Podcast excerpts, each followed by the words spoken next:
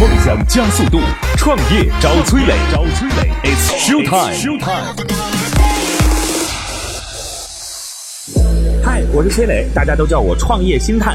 每年我要见到一千位创业者，带他们登上梦想之车，见到最优秀的投资人。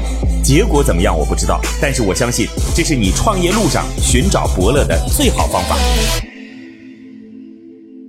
嗨，大家好，欢迎来到梦想加速度创业找崔磊，我是崔磊。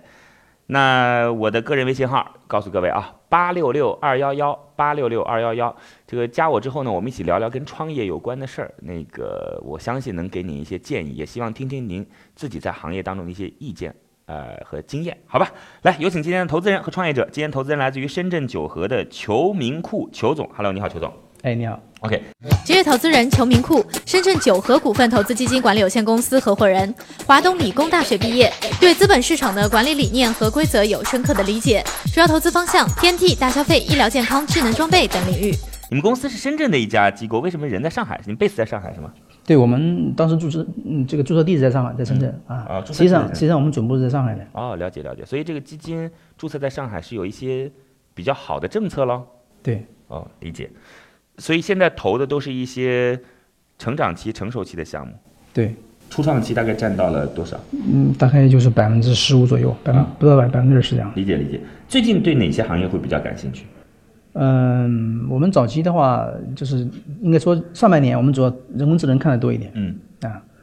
现在的话，我们呢，这个人工智能没有成熟期的企业，不。是科大讯飞吗？对。对对，这个你们投科大讯飞吗没有没有，我们这这这科大讯飞我们现在投不起，说实话，嗯。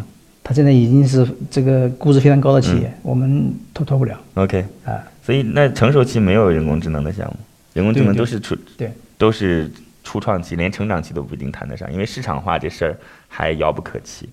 那那除了人工智能呢？我们医疗业医医疗也有一块儿的，医疗是设备，呃是器械还是药品还是模式啊？呃，一般是做药品的多一点。药品嗯，OK，这个这事儿还是很需要机电和就是资源的，否则一般的机构这个行业也进不去。对，对，我们是跟有一些机构联合一起做的。了解，啊谢谢。好，我们有请今天创业者，今天创业者是来自于。呃，跟汽车后市场相关，杭州蔡新汽配有限公司江德海，Hello，你好，江总，哈，Hello，大家好。你好，你好。今日创业者江德海，蔡新车品 CEO，从事汽车后市场十二年，专车专用产品类目第一人，培养并支持了多家车品电商品牌企业，连续创业者。江总，据说啊，据他忽悠我说，是因为听了我的节目才来杭州创业的。这件事情呢，我个人呢是不太相信的，但是是个什么情况？嗯，大概说一下吧。应该是在一年前的时候，有先听了这个节目，然后听了这个节目之后呢，当时我选择这个地址的时候，因为我本身有四家公司，嗯，当时想创立一家公司的时候呢，我想的是我是在北京地址还是在杭州地址，嗯，后来是当时就是说马云一个是有一个梦想，加上听到这个节目，我的我到来这杭州第一天的时候是参加的你的一个线下见面会，那时候你刚刚到杭州，那是我刚刚到杭州，我干的第一件事，我去见你。见你完了之后呢，我并没有沟通多少。完事儿回来之后呢，我应该用了六天时间，应该差不多两年了，快，嗯，快两年了。去年年初。对对对对对对嗯对，我我回去了之后，应该是用一个星期的时间组建了三十五个美工，三十五个美工到了公司，然后呢，我就做了叫现在来说呈现出大家的这个菜心车边网，这是我第一次把我这个项目曝光在，应该是应该说有个曝光率，从来以前跟没有没有任何的接触，甚至昨天可能是一个无意之中的把这个项目来说的话呈现给大家，嗯，说这个项目是什么样子呢？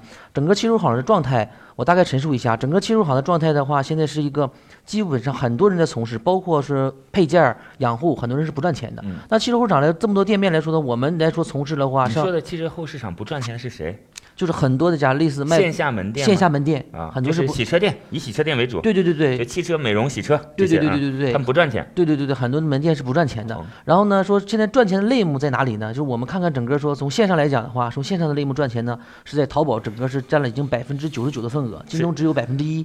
然后九十九份额的都是在什么呢？一个新车的消费领域，也就是在新车消费领域占了巨大的一个市场。什么东西主要卖？主要卖新车领域说说，假设来讲的话，说车说套啊、车垫啊？说我买了一个新车，因为新车买车为主的群体是八零后、九零后为主，嗯他们所有的车买完车之后第一件事情来说的话，大家众所周知的是脚垫子、坐垫子，类似这种东西。嗯但是整个车的改装品加上装饰品这块的话，有一百个左右，比如其他的内置后护板、内置门槛条外置后护板有一，百个地方可以对，改装有一百个地方等同于脚垫的这种观念。但是整个来说的话，八零后、九零后买的这个东西呢，只占了市场份额的百分之十五左右。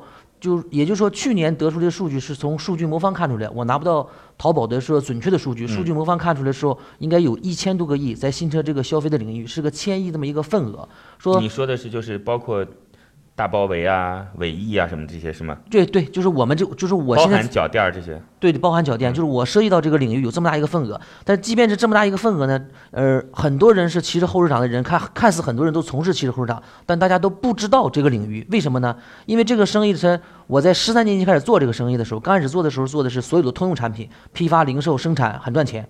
然后到了一个过程当中的时候，在八年前的时候，我选择一条道路。当时公司创立团队的时候，我说我们要做专车专用。嗯，大家很不理解这件事情，说我要做专车专用的的时候呢，很多人心想来说的话，呃，将来可能发生这种情况吗？但是我毅然决然的，我拉出一些一些公公司内部拉出一个团队做了专车专用这件事情。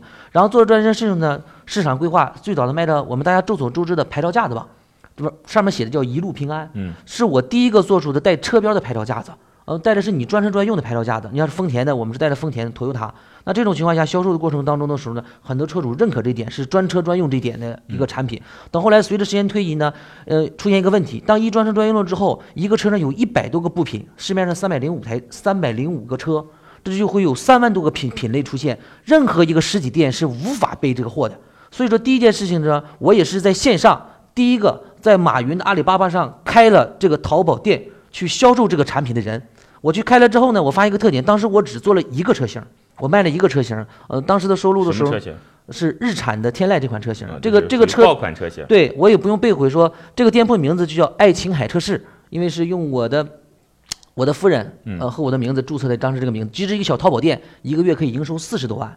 到后来我就发现这个事情，这是一个巨大的一个市场，甚至我知道我看到装饰领域一个这个是要走的方向，甚至汽车后市场来说话是一个新车的消费领域，因为我买了车不是去修。不是去保养，而是买了车之后像买了房子一样，我需要装修，我需要装饰，存在这个这么大的一个市场，而且车主呢越来越年轻化，这是我坚定的一些事情，这是我要做的事情。后来呢，我就发现一些事情，呃，在这个成长过程当中呢，所有说我们成长过程当中，当我们生产做这个时候呢，很多人都是这个年纪都是五十岁左右的，应该说一个偏大岁数偏大的人，他们的关系理念就是说没有说互联网这种意识，也就说第一批从事互联网的人都是什么样子？当时在广州永福路是在送货的。拖车的一个小孩儿帮着大老板在打工的这些人，然后呢，我们发现我就发现一个群体，我就要服务于他们，我就要说把他们供货给他们，他们没有具备研发产品的能力，那我可以找代工工厂，我研发了产品之后我供给他，然后他在淘宝上卖，因为我不可能我一个人说大四能开的很多很多淘宝店，时间精力来说的话，我已经不间断的去做这样的事情，到后来的时候就衍生变，我是可能说在整个汽车后市来讲的话，最大的应该供给他们的商家，甚至我一年以收获应该收入应该说破飞吧这件事情。当时有这件事情发生的时候呢，我在三年前到了汽车之家，我想创立一个公司。为什么？我看到一个一个问题，一个什么问题？汽车之家是去工作，我到了汽车之家了之后呢，是当时是我是拿了这个整个这个项目的报告，我当时有这样一个想法，你是去因为找汽车之家是吧？啊对我找汽车之家，就是我有这么一个波段，因为从通用到专用。从专用领域了之后呢，又再次再再升，我发现一个问题，这样升下去了之后呢，所有的我供货这些商家来说的话，这些淘宝的店主，我跟他们沟通，他们在三四年前、三年半之前的时候，我们经常开会聊天儿，然后是聚餐，他们说我们不赚钱，我说你们为什么不赚钱？他们跟我说一个特点，说整个直通车的操作、钻展的操作等等这些活动活动，就是淘宝的整个运营成本已经超越了我们整个赚取的一个成本。这抓取了最大的成本，我就知道，当时那阵儿我心想，我说最后呢，在三年前的时候呢，淘宝又做了一件事情，因为我认为这件事情做的是对的，他要做一个车码头，也就是说让整个汽车后市场他所有销售的产品要落地，他干了这件事情，他完全用互联网的思维，让每家店铺，就有的交一万，有的交两万，有的交多少钱，收取他们钱，他用了模式操作，但是他没有完全落地，也就是说，对于淘宝而言的话，他可能赚取了一些钱，但是说所有汽车后市场一提现在车码头，一提这件事情来说的话，他没办法说，说我们用常人的说话说，这是一个伪命题，因为说你没有真正让车主实行落地，就是在这个过程当中，从三年前最触发我一点的时候呢，一个消费品，一个消费者，不管是任何一个品类，现在买一个家具都要送到家。为什么作为一个车品而言的话，这么大一个千亿的一个市场，买到一个产品到了消费者手里面，消费者找到美容店两种结果，要么不装，要么就高价装，只有拒止，都烦，就说你这东西不是在我这买的，你在淘宝上买的，我就高价给你收你费。所以说，而且还没有售后，说过了七天之后没有人管这个这个前提。在这种前提下，三年前的时候呢，我就到了汽车之家，我我拿到我所有的创业的一个计划，因为我知道我是这个最源头，做了这么多品类，这么多年积累了很多的经验，而且有资源。我拿到这个 BP 之后呢，到了这个汽车家，汽车家的人。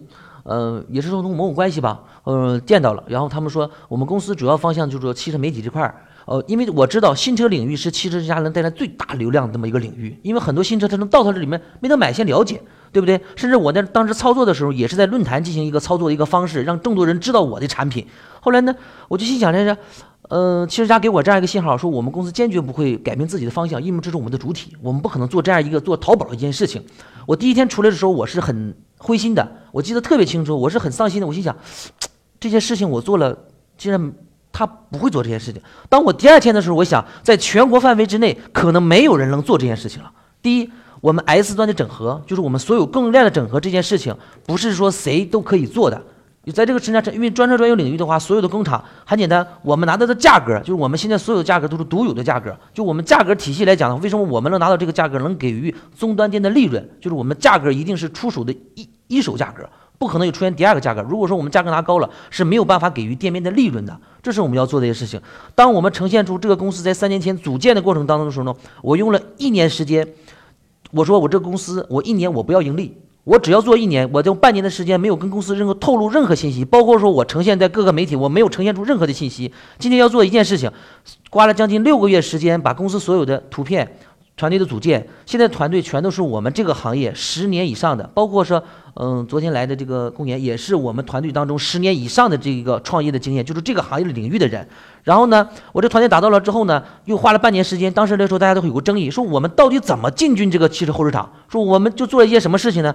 就我们现在卖的所有这些产品，都是在淘宝上也有的，对不对？我们必须要凌驾于说，现在我们最大对手，我们现在没有对手，那我们一定要说，在这么大一个扶梯要比他好。我们的服务首先怎么呢？第一，我们是十四天无理由退；第二，我们有包安装；第三，对于 C 端而言，第三，我们有售后期，我们的售后期是一年，而淘宝呢只有只有这个七天无理由退。所以说，一切都在于它凌驾于的基础之上，我们才能把它做得更好，服务于服务于更好，这我们才能把这件事情打开。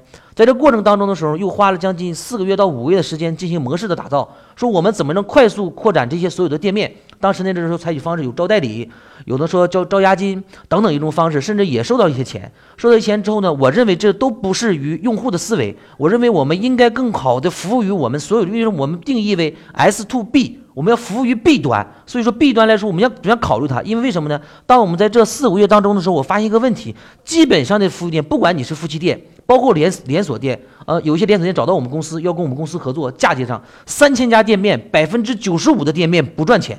我给了我这样的很多的数据，的话我整个后市场处在一个病态。我说我来拯救他，我一定要做这个市场的黑马。我跟别人做的模式是完全不同的，我做一个不一样、跟别人不一样的平台。我这个平台公司是出让利润，跟所有的线下店捆绑在一块儿。你我让你赚钱，你让我赚钱，我们捆绑在一块儿，而不是说简简单单采取现在有一种模式方式什么东西？你帮我装我们的产品，给你点安装费。那这种这种方式的话，线下店已经完全不能接受，那他甚至不接受你的模式。后来我们就采取一种方案。我的方案是在今年的十月六号，十月六号那天的时候，我们正式公出一种模式。比如说这种模式的话，我可以肯定的说，说今天能站在这里，我能说这样的话，就这个模式已经验证成功。第一，我在全国范围之内每一个城市招一个代理商，这个代理商是免费的。很多人在花钱招，就是说我花三十万，这个区域给你二十万是十万三万，我闹，我把这种模式去掉，我不收你钱来做这个生意，你干不干？整个是你是汽车工厂的人，你可能是，呃，是供应洗车液的，供应其他都是这个行业的人。当你达到这个行业的代理商之后，我们跟你谈到之后，来我们公司考察，考察完了之后，我们给你签试运营协议，这是我一个商业模式。然后他回去之后，必须要在一个月之内搞定二十家店面，跟我们公司合作。这二家店面是有前提的，一千八块钱服务费需要我们公司收取的。为什么我们能收取到这个服务费？就是因为所有的线下店。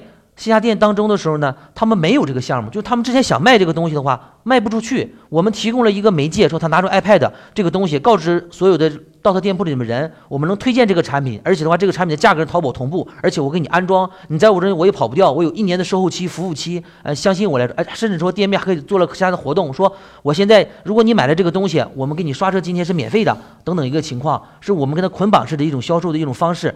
呃，我们现在做的什么东西呢？已经做了五十个代理商，有一千家这个店面。在这所有的店面，当他们签约了之后，我告知所有店面，在这种情况下是不允许卖货。我说为什么？因为在这家店面之中，我的商业模式过程当中，我要打造万家店面。所有店铺签完了之后呢，等着我们做所有的时候，我们统一的做一个大型的活动。我为什么要有万家店面的一个情况？因为我很清晰，说一个产品靠图片是支撑不了这个。这个平台要走多远的？我想，一个 C 端的车主如果到了一个平台，他应该是有粘性的。怎么才有粘性呢？整个汽车后市场上没有一个我实现终极的目标，这个平台上要做的一件事情。假如说来举例来讲，你现在有台霸道车，你这个霸道车一进到我店里面，我有每一个店铺实现线上直播。它直播什么东西呢？不仅仅直播我们这个领域，它是改装、类目等等这个领域。它涉及到什么东西呢？就是你的车是如何保养的。你到什么时候怎么样镀镀金？你该怎么样去？你该怎么样去维护你的车？等等一些相关信息，都在我这个电视线线上直播的方式，让众多的车主看到。也就是说，一个车主因为什么呢？中国是现在是新消费群体。他买了车之后，他不懂这台车，他一定要想想一个东西怎么能告知这台车呢？汽车之家之所以火，之所以为什么火呢？就是因为他需要了解买这台车。我们在后续中，他买完车之后，给他所有相关的服务，包括我们现在已经开的直播号啊，给他们讲解一些车的一些知识，包括门店一些知识。我们要做这样的一个平台，让所有的 C 端看到了之后，他想到了平台去了解这个东西。然后呢，我们的直播的地方分在哪里呢？这个平台是这个样子的。我在全国范围，我为什么实行万家店呢？因为在一个城市当中，当我有一百家店的时候，一百家店的时候，我会让一家店进一个车型的货，也就是说，因为主要流通的是百个车型左右，而不是说所有车型在流动的。我我想要在这里面抓取出来，要把我们的货品，就是我们所有的货放到这些店面里面当中。后面我就不要听了，嗯，我不要听后面了。好嘞，欢迎各位。如果说各位加了我的个人微信号八六六二幺幺八六六二幺幺，咱们也可以谈一些跟话术有关的事儿啊。欢迎您来到乐客独角兽，我们有一个创业社群，我们在当中以全国各地已经有六七千位创业者了，我们来帮助各位对接投资机构，然后帮助各位来进行资源链接，然后每天都会有课程，各个地方都会有组织啊，欢迎您找到自己的组织，欢迎来到乐客独角兽，我的个人微信号八六六二幺幺，在那儿见哦。对那个你刚才大概是到什么位置就不想听了，还是说老师你你你大概到哪个位置不想听的？我我大概五分钟我都都已经就是那个我我看了一下那个时间，他现在讲了对，十五分钟，十五分钟十啊五分钟，他讲了十五分钟，你大概是在哪个位置？我看了一下那个时间五分钟，这我就听不下去了。嗯，你你讲的是，五分钟就听不下去了，嗯，那你为什么不说？因为他比较他讲的比较散，你讲的是一个创业的一个历程一个思路，嗯嗯嗯，你没有讲到核心的点。对你，那那我现在已经大概听到了，我跟大家这个解释一下吧。第一呢是一直在做汽车行业，江德海，嗯，然后第二呢是他突然想到了说，就是每个不同类型的车，宝马三系，而不仅是三系，而是三二五，对吧？假设对五三零等等不同的款式的车都应该有属于自己的这个配件，这个配件包含车牌呀、车罩啊、方向盘啊、包围啊、尾翼啊等等，就不同的车都要有。那这个事儿做了以后呢，很火。后来他发现说这件事情线下一定没法干，因为线下要库存嘛，他怎么会有这么多的库存？干不了，所以在淘宝上卖。嗯那淘宝上卖，淘宝是个店铺，他们刚才卖自己卖的也不错，那时候卖天籁，那后来就很多类目都在淘宝上卖。他认为自己算是引领起专车用品的这个市场的人，然后他就给这些淘宝上的店铺提供货，但是他也没告诉我们说他供了多少类目，赚了多少钱，这也都没讲啊。然后供货之后呢，又发现说，哎，不对，淘宝上也不赚钱。淘宝上为什么不赚钱？因为开直通车啊，淘宝自己的这个推广费用啊等等，淘宝上也不赚钱。那现在的实际问题就是线下的店铺不赚钱，因为供应链支撑不了，库存支撑不了；线上的不赚钱，因为成本太高，对吧？但这又是个千亿级市场，也就意味着说每年一千亿，谁也没赚钱，淘宝在赚钱。所以他就想说，那就这样吧，我干一件事儿，我自己集合了很多很多供应链端的东西，我把它放到我的这个电商平台去，但是我不是自己卖，我是让底下店铺的这些就线下的洗车店的老板卖，然后他们在他们的店里边拿着 iPad 向顾客推荐，这当中还包含着说是，比如说多长时间退货，多长时间保修，免费安装，价格还比淘宝便宜。然后他现在已经发展了一千多个门店，但是还没有开始启动，因为他想不动则已，一动惊人，就一万家店的时候一启动，是这意思吧？对，我用了几分钟？真的两分钟左右，两分钟，一分钟不到两分钟。啊，但是你讲的有激情，我我跟你讲，你打破记录了，你已经打破这档节目的记录了，哦就是连续说话时间哦，就一定是你讲的最多。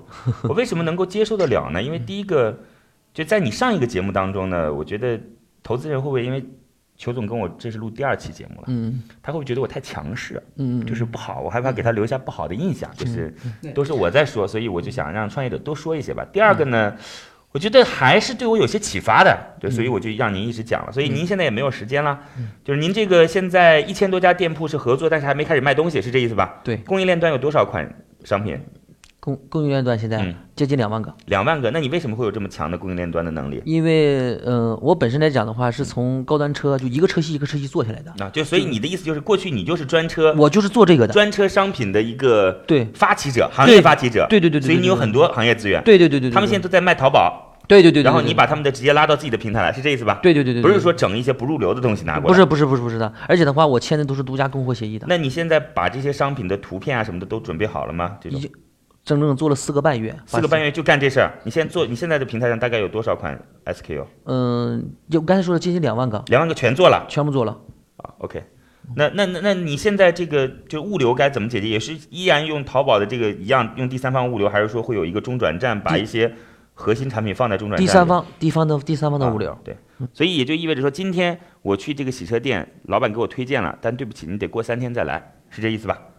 因为因为东西还不在我这儿嘛，东西还在厂家那儿对对对，就是现在来说的话，车主的这一就是一千一个份额，他都是在淘宝买的，也是需要三天也是这样四，对吧？也是这样，但是就是下次来洗车的时候来装上，对是这意思吧？，对我之呃，我能再说多说一句吗？我之所以要进入资本的原因，就是要解决这个速度的问题。我要把我要把我这个速度缩短到一天到两天之内。怎么解决呢？第一个来说的话，从仓储的问题，我要我要建三个仓，嗯一个是大连一个仓，一个杭州一个仓，一个广州一个仓，这三个仓能解决一个问题。第二你两万多个 SKU 建仓，你得多大的仓？而且得有多少库存？库存的钱谁付两？万个仓是这样的，我的所有的供货协议就是说，我这 S 端的话是跟我三个月一结账，嗯，三个月结账，一个仓大概先铺货再再收款的是吗？对对对对，三个月已经回回款周期已经够了。然后呢，是它是呃所有这些仓的一个仓大概成本是在五百万左右，这是建仓。我这个仓不是目的，不是为了要将给发给我的 C 端的，这不是我的目的。我的仓是在在每一个城市，每一个城市有百家店当中的时候，我把货送到百家店当中，是要我给补给 B 端店，而不是补给 C 的。这当然，你那个交易场景就是交货场景就是在 B 端店，你补给 C 干嘛？因为为什么呢？我这几天发生一件事情，就是七家店产生了之后呢，我现在不让他销售，他们也是销售，嗯就是他们推荐了给 C 端，就自己发朋友圈推荐给 C 端，完了 C 端有的人就在我们这买，就是说我们现在没有做活动的时候，C 端也也已经有 C 端在我们这买了，嗯，现在出现这种情况，好的，知道了。反正你的整个就是说服 C 端买的场景就是在线下，安装也是在线下，就在那个门店中完成这些交易的。对对对对对对，就是你每次去洗车的时候，嗯就想办法让你来产生消费。嗯嗯 OK 对对，好吧，大概就是这样。那您先离开吧。好其他也没什么问的了。好啊 OK，谢谢。现在，创业者已经走下房车，车厢里只剩下投资人和崔磊。卸下所有的含蓄，他们又会对创业者给出怎样的评价呢？在这儿要告诉各位哦，我们有一个乐客独角兽创业社群，这是我做的创业社群。呃，我们帮您对接投资机构，帮您链接不同行业和不同的资源。然后呢，每天还会有课程，线下还会有各种活动。您在各个地区啊，在西北地区、在东北地区都有组织啊、那么加入的方式，加我的个人微信号八六六二幺幺八六六二幺幺，期待着您的参与。那我们在乐客独角兽再见吧，八六六二幺幺。好，今日的投资人是来自于深圳九和股权投资基金管理有限公司的裘明库裘总。呃，裘总来说说这个项目吧，你感觉如何？我觉得他这个，这个他把这个他干的活儿啊，相当于就今天干到的活儿，你知道吗？嗯，他这个现在他做不了。为什么？呃，第一个啊，两万个 S，两万个什么概念？对，他效率在这，我觉得他他他没有没有聚焦啊，没有专注在某个某一块儿，你知道吗？嗯当然呢，他他的定位也是比较清晰的，说我们做这个专用这个这个板块，嗯对吧？但是你的品类太多了。那么作为生意人啊，因为我是创业者之后才到，你以前是做什么的，邱总？我最早是做服装这个板块的服装板块啊，做潮牌的。我们是也是做全国市场的啊，因为我这个服装不做之后，才到了金才才到了这个金融行业。嗯啊我我我我觉得他讲的是挺好的，嗯，很有激情，这一第一点，就所有创业者里面，他的激情是比较好的，啊，第二点，他这个我觉得他不够专注，呃，不够聚焦，你两万个 SKU 其实有问题的，嗯，你不是京东啊，京东做了多少年才到才到才有今天这个这个位置？它，因为你应该是说什么呢？你应该通过通过你通过品类进行分析，前十个、前五个，我们的这个我们的核心产品是什么？嗯，你所有都做，你死得更快。不是今天你找投资人的问题，你找你投一百亿，他他他也能他也能投一百亿，到最后还是玩不下去，因为你先聚焦在某一个单品。我们做服装知道，其实服装里面只有百分之十是爆款的，嗯，其他百分之可以说把百分之八十基本上没没有什么销量的，嗯，眼睛也是一样的。我们是，我觉得他他刚刚讲的挺好，这个最后突然觉得说他不是个生意人，但是他之前应该也赚了不少钱。他那是他以前的做法。嗯，现在如果用这种方式做，他一定他他一定玩不转，他一定玩不转，因为我觉我始终觉得说，产品里面不管你做任何产品，呃，不管你做什么产品，它的爆款大概只有百分到百分之十。因为如果说你是苹果，苹果为什么说我今年出了一个八，出了一个七，嗯，出了个叉，对不对？它是产品策略，它出来出现的问题。我们一定是聚焦在某一个板块，先聚焦在某一个板块。我们通过，比如说我们全部全部做宝马，嗯，对不对？我们全做奔驰，这个策略对的。如果说三百零五个这个这个款你都在做，你一定死的，一定死的，一定一定死，因为你不是京东，你也不是天猫，你不是唯品会，你流量流量在哪里？第一个，你的流量的问题，流量解决了呀，他解决不了。流量解决他解决不了因为线下的门店给他提供流量。他他刚刚讲的挺好，线线下你你我不知道你你你我不知道我们听的是理解是不是一样啊？他线下只是做个陈列的，做个展示呃，不，线下的店主拿着 iPad 告诉来店里边洗车的人说，啊你今天要换座套，你看在我这个当中比淘宝的价格还便宜，同样的款式哦，而且我帮你免费安装。他这个也跟那个黑客类似啊。没错，但是它这个场景更切合用户的需求嘛，因为它洗车就是标准用户，而且用户本身是有这个需求的。我我我我我倒跟你的理解不太一样。我今天我去去去买买个这个宝马车店啊，嗯可是你没有，我我就理头就走了。对，所以所以有我我未必我未必说在你 iPad 上我付款，对不对？我这里付款，然后我过去过几天过来拿呀，嗯我未必啊。因为它这个，因为很多很多场景呢，它是一个这个这个这个即时性消费，嗯，但是它啊在淘宝上，好省但是它在淘宝上也是要寄回来的呀，一样啊，它在淘宝也得要寄回来。淘宝是什么？淘宝什么概念呢？淘宝就是说，呃，淘宝跟线下是不一样的。线下主要是线下主要是我我我们讲买服装好了，你去买这个 Zara 好了，嗯啊，那个我我要买个爆款，你就发现说我这个爆款你你你穿的是这个这个这个码没有，那你说我付款之后我到隔壁调一个行不行？嗯你会不会会不会接接接受这种方式？很少，这种这种概率我跟你讲只有百分之二十。嗯，我觉得它还有个问题啊，就是嗯很多车后是需要安装的，安装这件事情其实是用户必须要经过的一道程序，所以通过商家这里能够解决安装问题和解决售后问题，这个事儿其实挺重要的。它有两个问题，第一个效率的问题，你如何解决效效率的问题？嗯，因为它不是当下需要，因为不是属于说吃饭就这样的事当下需要，我觉得用户可以等待，因为以前淘宝也是你也得等五天七天，你还得拿到之后还得到这个店铺里边安装，一样。呃，中国的消费者跟美国亚马逊的消费者不太一样，在在哪里呢？我今天我就是我今我上午十点付的钱，我下午五点就要拿到货。但淘宝也做不到。为什么京东有有市场？嗯，京东京东的成功就在这里，嗯，就是效率嘛，因为你的物流效率比较高嘛。那为什么说亚马逊在美国在中国市场就不是不是那么厉害，被淘被被天猫给给？它主要是效率的问题啊。因为中国的消费者，我们是因为我是他讲了很多东西啊，其实我在我们以前我们都 经历过啊。我们以前因为我从零九年开始做公司，做了三家到现在，嗯，他的所有的这个点听起来就是我以前的故事，嗯，很像。呃，当然你说讲商业模式也好，讲产品策略也好，讲市场推广也好，它其实来讲的话，你听起来是蛮有道理的，其实是不是这样的？其实我倒不太在乎说他讲的怎么样，因为讲的这件事儿我很不看重。对，我讲的很好，但是我也不是个创业很好的人。但是我想跟您讲的是，我认为市场的需求是存在的。市场首先车后市场一千亿的市场，假设啊，今天千亿市场在淘宝，那淘宝的优势在哪里？淘宝的优势无非是 SKU 多而已嘛，对吧？那如果这个 SKU 能够换一个地方，再加上一个所谓线下的售后和服务，再加安装，我觉得逻辑是通的。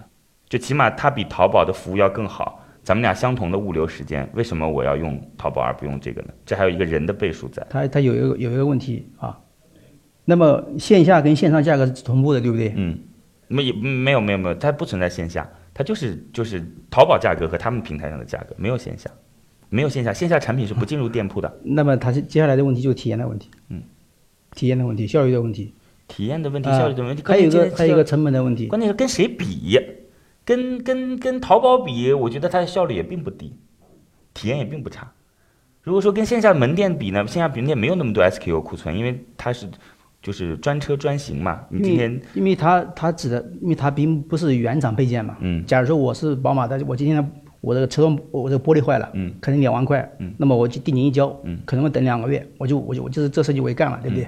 那我们以前这个事情我也干过，对吧？我交三万块，一个玻璃三万块，那么我这时候我等两个月、三个月，嗯。你从德国运过来，这个事情我可以等的，嗯，但是你并不是原厂配件，你只是说我们做了一个，你你是一个装饰品，对。对吧？标准化的装饰品，对，但是、嗯。但是这样子啊，邱总，过去的购买场景是在淘宝中呀。对。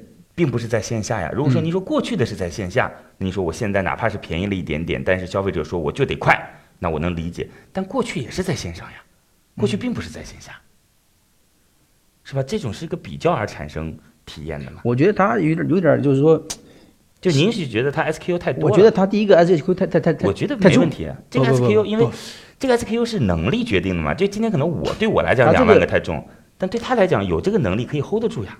他这个供应链也是问题，嗯，供应链是很大的问题。这个不是说呃，这个不是说几个团队几个人能、能搞定的。嗯，这个供应链，影响你做两万个产品，你得有多少多少个商家？这个不是说你几个人就能搞定的事情。其实其实我倒觉得也还好，因为你想想看，一家啊超市的 SKU 啊，就是小超市、便利店超市啊，它的单个 SKU 有两千个左右了，一没有超市。你呃崔总，你搞你你你，因为假如我是超市的供应商，我我代理很多产品、没错，是，其实呢，说到底也就是二三十个，没错，就是它其实是二三十个渠道，对但是这两万个 SKU 同理啊，它又不是说是有两万个不同的品牌商拿出来的，他应该有很多的。如果说他要做这个事情，第一个他是肯定是跟厂这个生产厂家合作的，对吧？生产企业会有好啊，好多 SKU，那很多的不是，他他一定他一定是进行很多的这个这个这个我们讲的比较之后，因为每个厂它的、它的核心部分在某个板某个板块。我觉得啊，我觉得这个行业不大的，我指的不大是指供应端没那么大，这供应端集中供应端他要做两万多个，至少要需至少需要个一千个，对，我觉得就是一千家商家，甚至几千个就这个就一。两千家商家的事儿哎，我就认为就是这么多。他如果说有这么大的这个这个这个供应链，嗯，它的供应链管理是非常核心的。嗯，供应链非常核心，然后仓储是非常核心。其实我觉得，我觉得供应链管理无非就是几个嘛。第一个就是库存到底有多少，就是对于企业的库存和需求端的需求能不能匹配得到，这是第一个。第二个就是物流能不能及时。这个最最早的时候，淘宝干了一件事情，把整个中国这个所有这个生产耐克这个鞋的这个厂家，这个弄到一起，嗯。然后做个事情，结果发现失败了，因为中国的这个这个供应商很多，你最主要的是你的质量管理，嗯。这是最关最关键的，嗯，这个是非常关键的呀，这个你但但今天是这样子啊，他今天不是说单拎出来了一些供应链，说他们来做一些新的 SKU，不是啊，这些供应链以前就成熟，是在去做服务于淘宝过去的渠道的呀。嗯所以这个这个渠道是成熟的，并不是说今天他不是没有被市场考验过，他们已经被市场考验过呀。所以这是一个成熟供应链在做一个成熟的交易，无非今天换了一个新的渠道，而这个新渠道对于用户来讲体验又更好，对于商家来讲又更有动力，这个逻辑我觉得是合理的，就我个人觉得啊。嗯嗯，当然这咱们俩交流啊，这今天是咱们两个人交流啊。呃，我我我我个人倒不这样认为。OK，哎，我个人也不是这样认为，因为你因为我们就这这个就像就像说我们，呃，现在你认为最大的就你认为最大的风险点在哪儿？就还是认为 SKU 太多，还是它的核心就是我们讲的效率的问题，啊，效率效率效率。就所以所以如果说你能解决这个问题，就所以所以这个核心点上咱们可能思考的不一样。我不认为核心是效率问题，因为过去效率也并不高。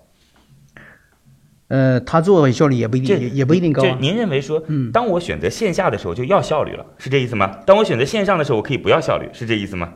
就因为我以前在淘宝买的时候，我有容忍度嘛，嗯但我今天到店铺去买，我就得现在马上要。呃那是我是我是这样的，就是您是这样思考的，对对吧？对 OK，这算是一个观点，但我觉得这个观点最终是被实际的市场验证的。就是其实我们俩的争论，嗯，也主要集中在对于未来的模式可能存在问题的一种分析和判断。但是到底会不会出现这些问题，是由市场来决定的。我觉得他如果说这种线下这种这种策略，嗯，这个效率比较低啊。嗯你拓展一一万家，你你拓展十万家好了，，OK，你这需要多多多需要很多的这个团地推团队，你需要很多的这个，你关键这个团队成本很高啊。了解。我为什么会要用这种方式呢？OK，你你想卖两万个这个产品，对吧？你为什么非要用这种地下的方式呢？嗯，因为这些对于第一是线上流量很难获取啊，第二是线下因为有店主作为服务和信用背书转化更容易啊，我觉得这个逻辑是通的。还有一个问题，这个利益怎么分配？利益这没关系啊，就这这个利润当初拿出多少，我愿意给你多少就行了，因为肯定是有利润空间。以前无非是把这个利润给了淘宝，现在不给淘宝给你呀，就这么简单。淘宝利润拿了可能一千多亿，店家店家也都没赚到呀，厂家也很薄利啊，是吧？这个只要把给淘宝的利润拿出来再做行了。而且如果说打造一个统一的物流体系的话，在物流当中还有一些是可以空间拿得出来的。所以我觉得这个事情，如果今天只有两千个供应商，那么也就意味着说一千亿的市场，我们就当拿两百亿好了。两百亿的市场当中有两千家企业来供货，那这个物流线路是非常集中的，对。所以我觉得这事儿是可以考虑，起码在一些干线物流上是很集中的，对。就我的我的考虑啊，我觉得您可以想想看，好不好？好最终您来决定，好吧？好好嘞，我们有请创业者重新回来。这个很抱歉啊，今天这个情况很特殊。第一个是创业者说的时间应该是打破时间记录了，第二个呢是基本上他也没有后面的时间了，我们要直接来给结果和答案了。呃，很正常，就是每个人对于项目，就所以各位创业者今天听完这期啊，你也得知道，不要说您跟我们产生一些就是意见上的不同和分歧，这很正常。您是觉得您的项目是有这个发展逻辑，我们觉得有不同的逻辑，这很正常。就是在不同的机构投资人当中，大家的逻辑也不一样的，是吧？否则就不会说，哎，这有些投资人觉得这个项目很好，有些投资人觉得这个项目不好。所以不要因为某一些别人的评价就会觉得说，哎呀，你们不懂我，你们不懂这个行业。每个人有自己的逻辑判断的，好吧？我们有请创业者重新回来。今天呢，告诉各位我的个人微信号八六六二幺幺八六六二幺幺。通过这样的方式呢，我们期待着能够跟您产生链接。您可以到我们的节目当中来，我们一起聊聊跟创业有关的事儿，我们帮您对接资源，给您一些我们自己认为合理的意见，好吧？八六六二幺幺，有请创业者。现在，创业者怀着兴奋和忐忑，重新坐进房车，他会听到想要的结果吗？好，创业者重新回来。呃，时间关系啊，这是我们录节目当中非常非常特殊的一期节目。就是第一个，创业者讲话的时间很多；第二个，他没有回答问题的时间了，因为刚才都是我们两个人在对于你的模式进行一些我们自己的意见之间的探讨。对，因为大家有些不同意见。呃，这样吧，您直接告诉我们需要多少钱吧？嗯，我需要三千万，三千万。对。然后那出让多少股份呢？百分之二十。了解，所以你认为自己已经算是一个挺成熟的企业了。目前来看，虽然还没开始做销售，但已经挺成熟了。因为我已经做了 B 轮做的事情，A 轮的钱都是我自己来承担的，OK，你这个项目到现在为止总共花了多少钱？嗯，将近一千万。就是自己的钱。对，过去你在做那个专车专款产品来给各个地方供货的时候啊，你当时是厂企业还你是一个厂家还是一个经销商？我是一个厂家，厂家。对，OK，那你那个时候大概每年有多少收入？最高的时候？嗯，三千万左右。现在的话应该有两千万左右。所以那个企业还在，嗯，现在一直在，一直在。而且的话，我现在名下可能就有有四家公司。四家公司。对，了解。好了，问题结束了，回头您可以听听节目啊，我们俩有一些不同的判断。嗯，那两个选择，第一个选择是要一个答案，就是让投资人给你个答案；第二个选择是结束今天的谈话。你的选。各位呢，如果有什么样的创业问题，可以加我的个人微信号八六六二幺幺八六六二幺幺。我们有一个叫做乐客独角兽的社群，在这当中呢，我们来帮助各位来进行投资人的对接、资源的对接，然后每天还会有不同领域的课程啊，欢迎各位加入到乐客独角兽。我的个人微信号八六六二幺幺，已经有六千多位全国各地的伙伴在这当中了，你还能在自己当地找到自己的组织。嗯，我我的谈话是结束今天的谈话。，OK，那就谢谢，非常感谢。呃，希望这期节目对你来讲有收获。我的个人微信号是八六六二幺幺八六六二幺幺，我们一起在线上进行交流吧。再见。感谢粮仓孵化器为梦想助力，感谢润湾孵化器为梦想加速。